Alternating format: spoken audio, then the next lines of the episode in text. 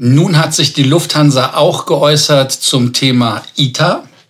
Air Baltic und ITA, ja, sie schließen sich zusammen zu einer Codeshare-Vereinbarung. Istanbul Airport hat ein neues Schneegeddon, oder wie soll man das nennen? Und Thailand reformiert Test-and-Go-Programm.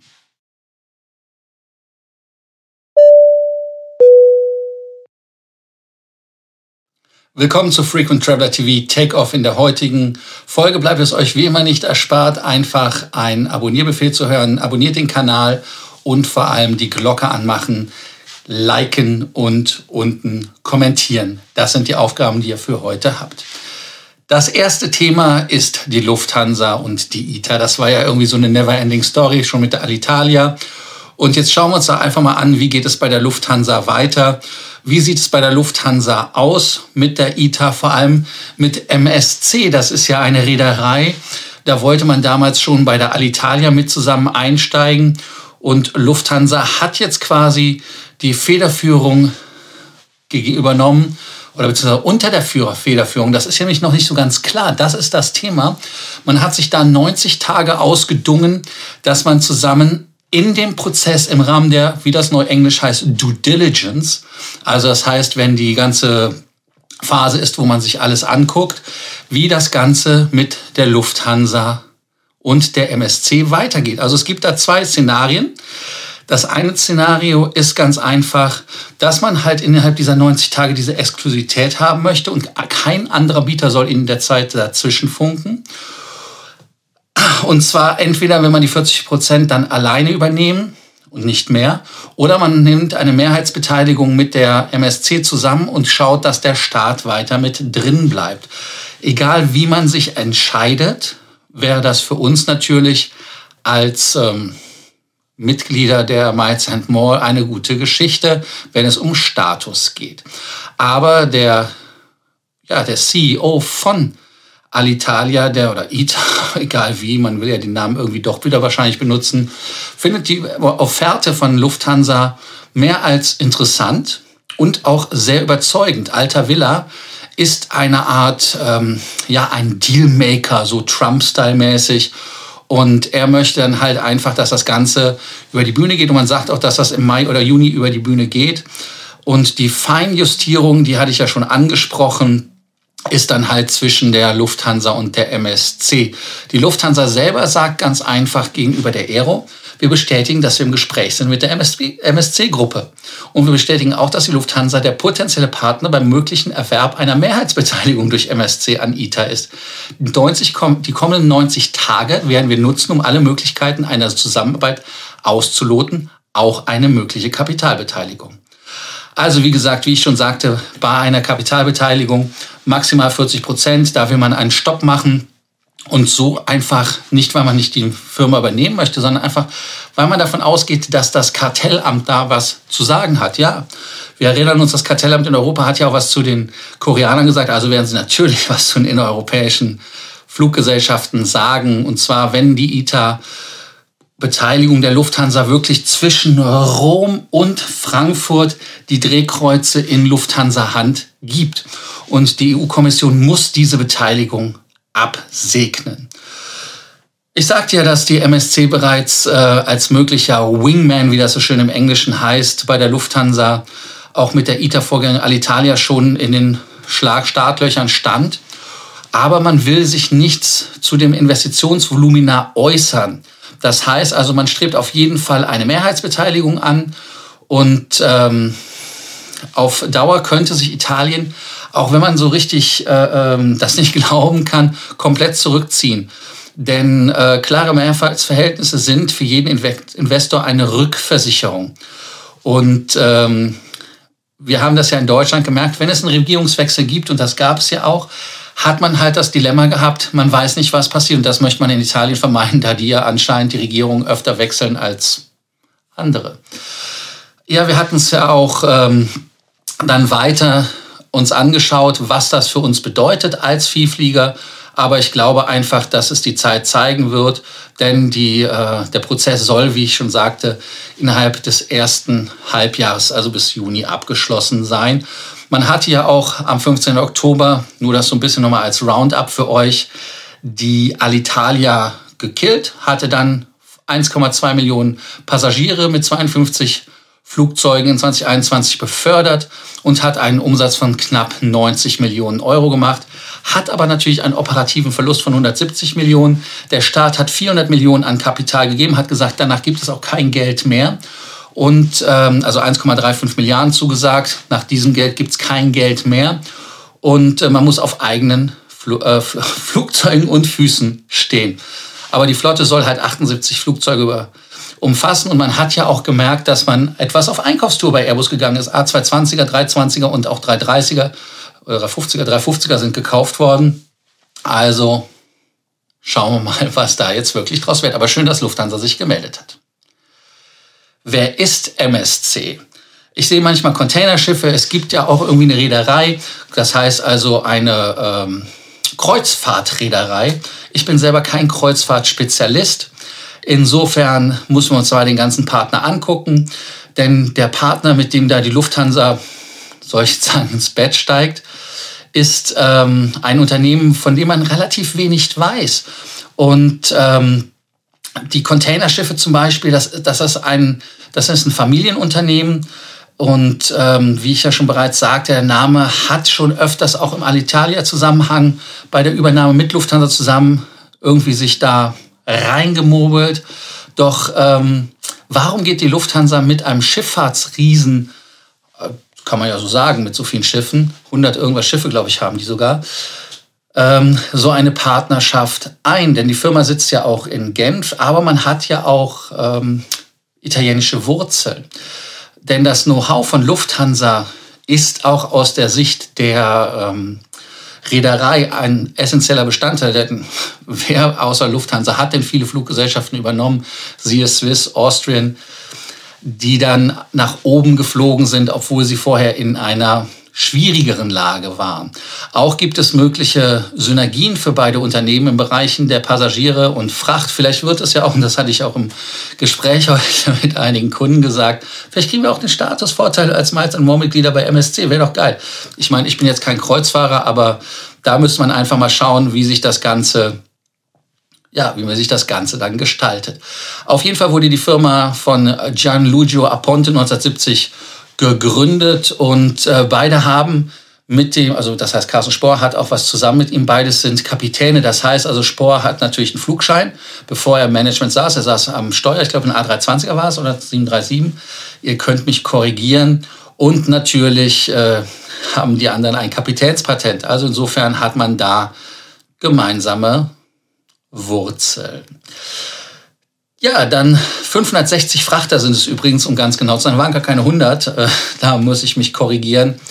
Und ähm, damit kann man ganz ehrlich sagen, dass man mit einem Vermögen von 8,5 Milliarden Franken, was ungefähr 8,2 Milliarden Euro sind, die zweitgrößte Reederei für die Containerschiffe weltweit ist und Nummer vier bei den Betreibern von Kreuzfahrtschiffen ist, dass das durchaus eine gute Partie ist.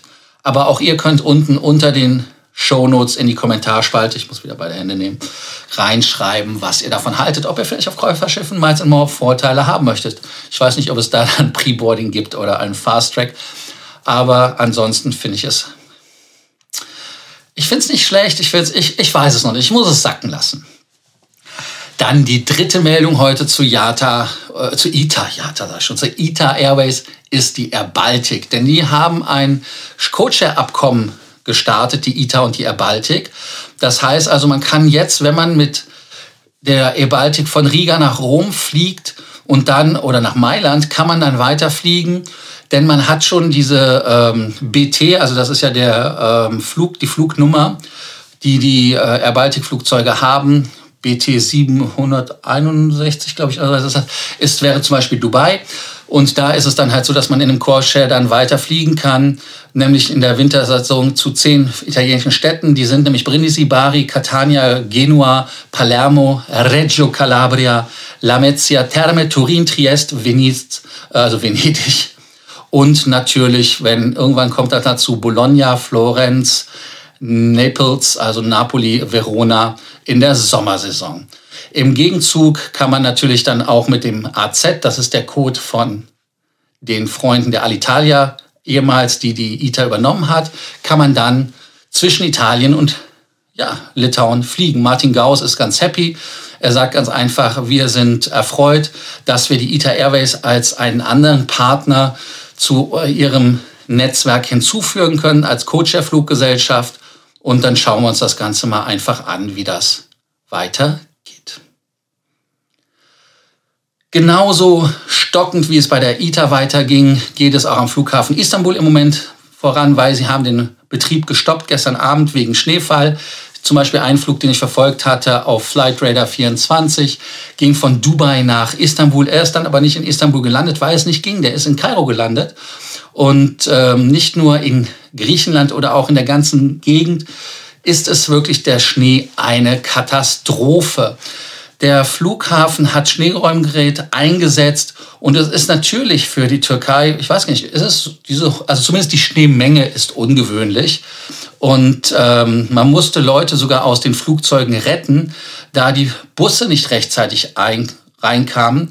Das Schneeräumgerät ähm, ist natürlich da ein Dilemma. Also wenn man halt einfach guckt, der Schläfer wieder eingesetzt hat und ihr seht das Bild ja neben mir, dass man da also wirklich ähm, von einer Katastrophe rechnen muss. Also reden kann und rechnen muss mit der Katastrophe. In der Türkei wurden dann auch alle öffentlichen Dienste eingestellt. Man hat einfach gesagt, Leute, ähm, macht die Buden zu. Das Einzige, was aufbleiben muss, sind Supermärkte, Tankstellen, aber auch Apotheken.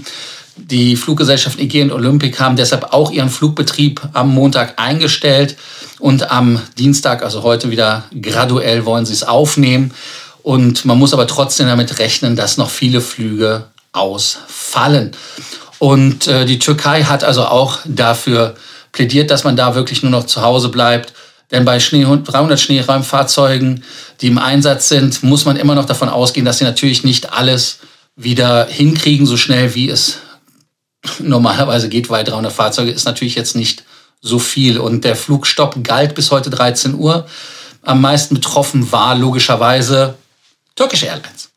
Wer von euch in Istanbul war, kann ja berichten. freue mich auf eure Kommentare. Eine Rubrik, die wir fast täglich bringen können, ist mittlerweile, wenn man davon redet, von unruly passengers. Das heißt also Passagiere, die sich ja, die sich einfach nicht benehmen können. Und äh, da gab es einen Eurowings Discover-Flug gestern, der halt wirklich ähm, außer Rand und Band war. Da waren 32 russische und ukrainische Passagiere an Bord, haben sich anscheinend so verstanden, dass sie angefangen haben, eigenen Alkohol zu trinken, dass man äh, laut geworden ist und so weiter. Und der Flug ging von Afrika, ich muss jetzt gerade von Windhoek nach ähm, Frankfurt, sodass die Bundespolizei gekommen ist und die haben direkt an Ort und Stelle die Leute äh, mit über 1000 Euro Strafe be lohnt, will ich fast mal sagen, weil das einfach Sachen sind, die nicht gehen. Und ähm, die Leute sind halt wirklich bestraft worden für ihr schlechtes Benehmen. Also wie gesagt, wenn man am Flughafen da sich nicht benimmt und im Flugzeug nicht benimmt, ist eine Strafe in meinen Augen richtig. Das geht nämlich gar nicht, da eigenen Alkohol zu trinken, dann am, am Flugzeug selber nochmal frech zu werden und da dann auch die Sicherheit ein, ja, ein, eine Gefahr für die Sicherheit zu sein. So einfach ist das. Und diese 30 russischen und zwei ukrainischen Seebären, will ich sie mal nennen, waren einfach ähm, komplett fehl am Platz. Wer es nochmal nachverfolgen wollte oder will, das ist ein Airbus A330 gewesen mit der Registrierung Delta Alpha X-Ray Golf Foxtrot. Und ähm, trotz dieser ganzen Vorkommnisse oder vielleicht wegen der Vorkommnisse ist das Flugzeug fünf Minuten schneller da gewesen. Also insofern ist das doch mal ein Erfolg. Also 1000 Euro, glaube ich, war die Strafe. Und die deutsche Polizei ist da natürlich sehr, sehr schnell hinterher. Ihr wisst ja, ich versuche immer ein schönes Thema auch zu nehmen und ein schönes Thema ist für mich der Private Jet. Und zwar Singapore Airlines, die Leute, die das Design der First Class verantworten, hat einem Airbus A220 so eine Art VIP Interior gegeben im Stil der First Class von Singapore Airlines. Das heißt also, man hat neben einem, äh, ja, einem Sitzraum, ich nenne das jetzt einfach mal dieses Sofa mit einer, äh, da sind zwei Stühle drin, ein Sofa drin und ein Tisch.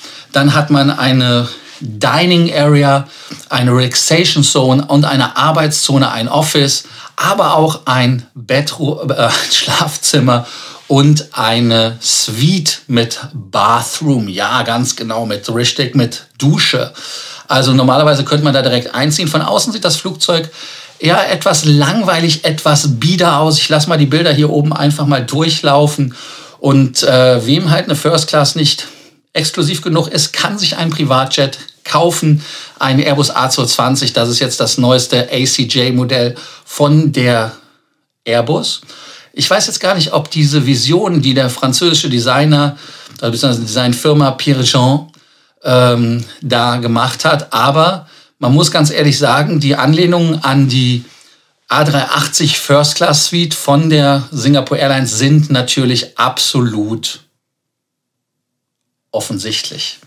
Und wenn man das guckt, dann kostet die ganze Bude, falls jemand so Interesse hat, sich so ein Flugzeug zuzulegen, also um die 100.000, äh, 100.000, 100.000 würde ich so auch direkt sparen. Ne? Wenn wir einen Pott aufmachen, wenn wir sagen, komm, für 100.000 kaufen wir die Bude. Für 100 Millionen US-Dollar.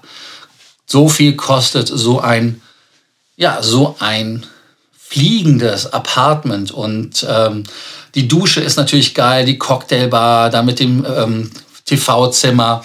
Dann kann man natürlich auch aus der Bar etwas haben. Man kann egal wo man sitzt, hat man einen Fernseher an der Wand, den man beobachten kann, wo man das, äh, ja, Netflix, könnt euch Netflix reinziehen. Oder aber auch essen möchte, wer also in 40.000 Fuß da irgendetwas gustieren möchte mit bis zu sechs Gästen, der kann das natürlich machen. Die Küche, Galley eigentlich genannt, ist absolut auch in eurer Hand. Ihr könnt gucken, was ihr da alles reinhaben wollt. Aber denkt daran, natürlich offenes Feuer geht nicht, auch wenn es ein Privatflugzeug ist. Man kann damit auch direkt ein Meeting machen. Man kann auch mit einem Satelliten, ein Wi-Fi, hat man direkt Verbindung, kann also da alles machen, was man zu Hause auch machen kann. Wenn ihr jetzt sagt, hey, ich gehe ins Badezimmer und äh, habe geduscht, Föhn braucht ihr nicht mitbringen, ist alles dabei.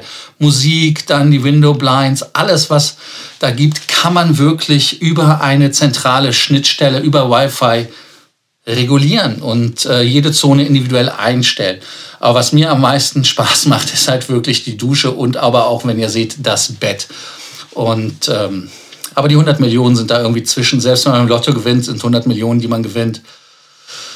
Sehr, sehr, sehr, sehr, sehr, sehr selten. Also schaut euch einfach die Bilder an. Und ähm, das Flugzeug kostet ja in der Basis 91,5 Millionen, ohne dass ihr da irgendwas macht als Airbus A220-300 und äh, dann die ganze Bude rein. Das ist also 132 Millionen könnt ihr einfach rechnen. Dieses ist leider ein Konzept und ähm, könnt euch das ja mal anschauen. Also schreibt, was ihr von den Bildern haltet. Ich bin ganz sprachlos. Letzte Woche schon gesagt, Thailand will Test and Go neu auflegen und ähm, haben da natürlich jetzt gesagt, wer wirklich voll geimpft ist und einen PCR-Test gemacht hat, kann jetzt mit ein paar Modifikationen sich wieder demnächst bewerben, dass man nach Thailand reisen kann. Und ähm, es ist etwas anders, denn der Unterschied ist, dass man jetzt am fünften Tag einen verpflichteten PCR-Test machen muss. Das heißt also, was auch spannend ist, ist, und das hatte ich ja auch letztes Mal schon gesagt, ihr müsst in ein Quarantänehotel gehen in der ersten Nacht, wo ja dann einmal quasi freigetestet werden und wenn ihr frei seid, könnt ihr gehen. Aber nach fünf Tagen müsst ihr nochmal da rein und dann müsst ihr auf dem Zimmer warten. Und die Tourismusbehörde von Thailand ähm, hat das Ganze jetzt nochmal ähm, abgedatet und ihr könnt das einfach mal schauen, äh, wie das auf der Grafik neben mir, die ich hier gepostet habe, aussieht und da könnt ihr euren Weg einfach mal gehen. Ich weiß nicht, wie ist das für euch? Ist das etwas, wo ihr sagt, hey, das ist eine coole Geschichte, ich bin froh, dass Thailand wieder aufhat? Oder sagt ihr, hm, das Risiko ist mir zu groß, was passiert, wenn die ein False negativ haben, äh, Entschuldigung, False positiv haben oder ein False positiv sogar sich dann als richtig rausstellt, dass ihr also wirklich Corona-positiv seid. Also insofern, ich finde das in meinen Augen etwas, ja, nennen wir es mal einfach problematisch. Ja, und dann das letzte Thema, da bin ich auch schon ganz atemlos, ist wieder Hyatt. Warum Hyatt? Hyatt hat wieder einen Punktekauf auf äh, gelegt mit points.com zusammen. Und da bekommt man 30 Prozent mehr Bonuspunkte, also nicht wie beim letzten Mal Rabatt. Man kann 55.000 Punkte jedes Kalenderjahr kaufen. Und äh, dieses, diese gab es halt immer wieder, diese Aktion. Aber das Maximum, was ich mal gesehen habe, war 40 Prozent Bonus. Also es ist noch nicht das Ende der Fahnenstange. Und ähm, wenn ihr einfach mal gucken wollt, was der Preis ist, dann sind wir da ganz einfach. Ich habe den Preis gar nicht aufgeschrieben. Das ist ja unglaublich. Da muss ich einmal ganz schnell durch. Und zwar wären das für die 55.000 Punkte mit den 16.500 Punkten Bonus, was zusammen 71.500 Punkte sind, 1.320 US-Dollar. Also das heißt, ihr müsst da 1.320 Dollar für die 71.000 Punkte bezahlen. Aber die Frage ist, macht das natürlich Sinn? Sinn macht das immer nur dann, wenn man einen Use Case hat. Das heißt also, wer auf die Malediven möchte oder wer nach Tokio möchte, wer nach Paris möchte, also in die teuren Properties, der kann da einfach mal ausrechnen. Aber denkt daran, Hyatt führt jetzt eine Art High Season Fee ein. Das heißt also, dass die Raten nicht mehr eingeloggt sind, sondern dass man, je nachdem wie die Saison ist, ja, mehr bezahlt oder weniger bezahlt. Also da gibt's wieder eine Sprengung. Wenn es Hotels der Kategorie 4, 5 sind, erfahrungsgemäß macht das da keinen Sinn. Also einfach die Punkte zu kaufen, um sie zu haben, kann ich ehrlicherweise von abraten. Aber wenn ihr das mal gemacht habt und wenn ihr sagt, hey, ähm, da hat es sich für mich gelohnt, dann schreibt es in die Kommentarspalte rein, wie viele Punkte ihr gekauft habt oder aber wo ihr die Punkte eingelöst habt, wenn ihr sie nicht gekauft habt. Würde mich freuen, davon zu hören. Ja, das war auch schon wieder die heutige Folge. Ach, sogar über 20 Minuten, Mensch. Hat ja wieder lange gedauert. Hätte ich mit dem Private Jet wahrscheinlich nicht reinnehmen sollen. Aber ihr könnt ja sagen, ob euch solche Nachrichten gefallen mit Private Jet oder nicht. Ansonsten, da ihr ja durchgemacht habt, vergesst nicht, den Beitrag zu liken, zu kommentieren und ganz, ganz wichtig, Abonnierbefehl. Abonniert den Kanal und die Glocke an. Aber jetzt ist schon wieder Schluss. Danke, dass ihr dabei wart. Bis bald. Ciao bei Frequent Traveler TV. Take off.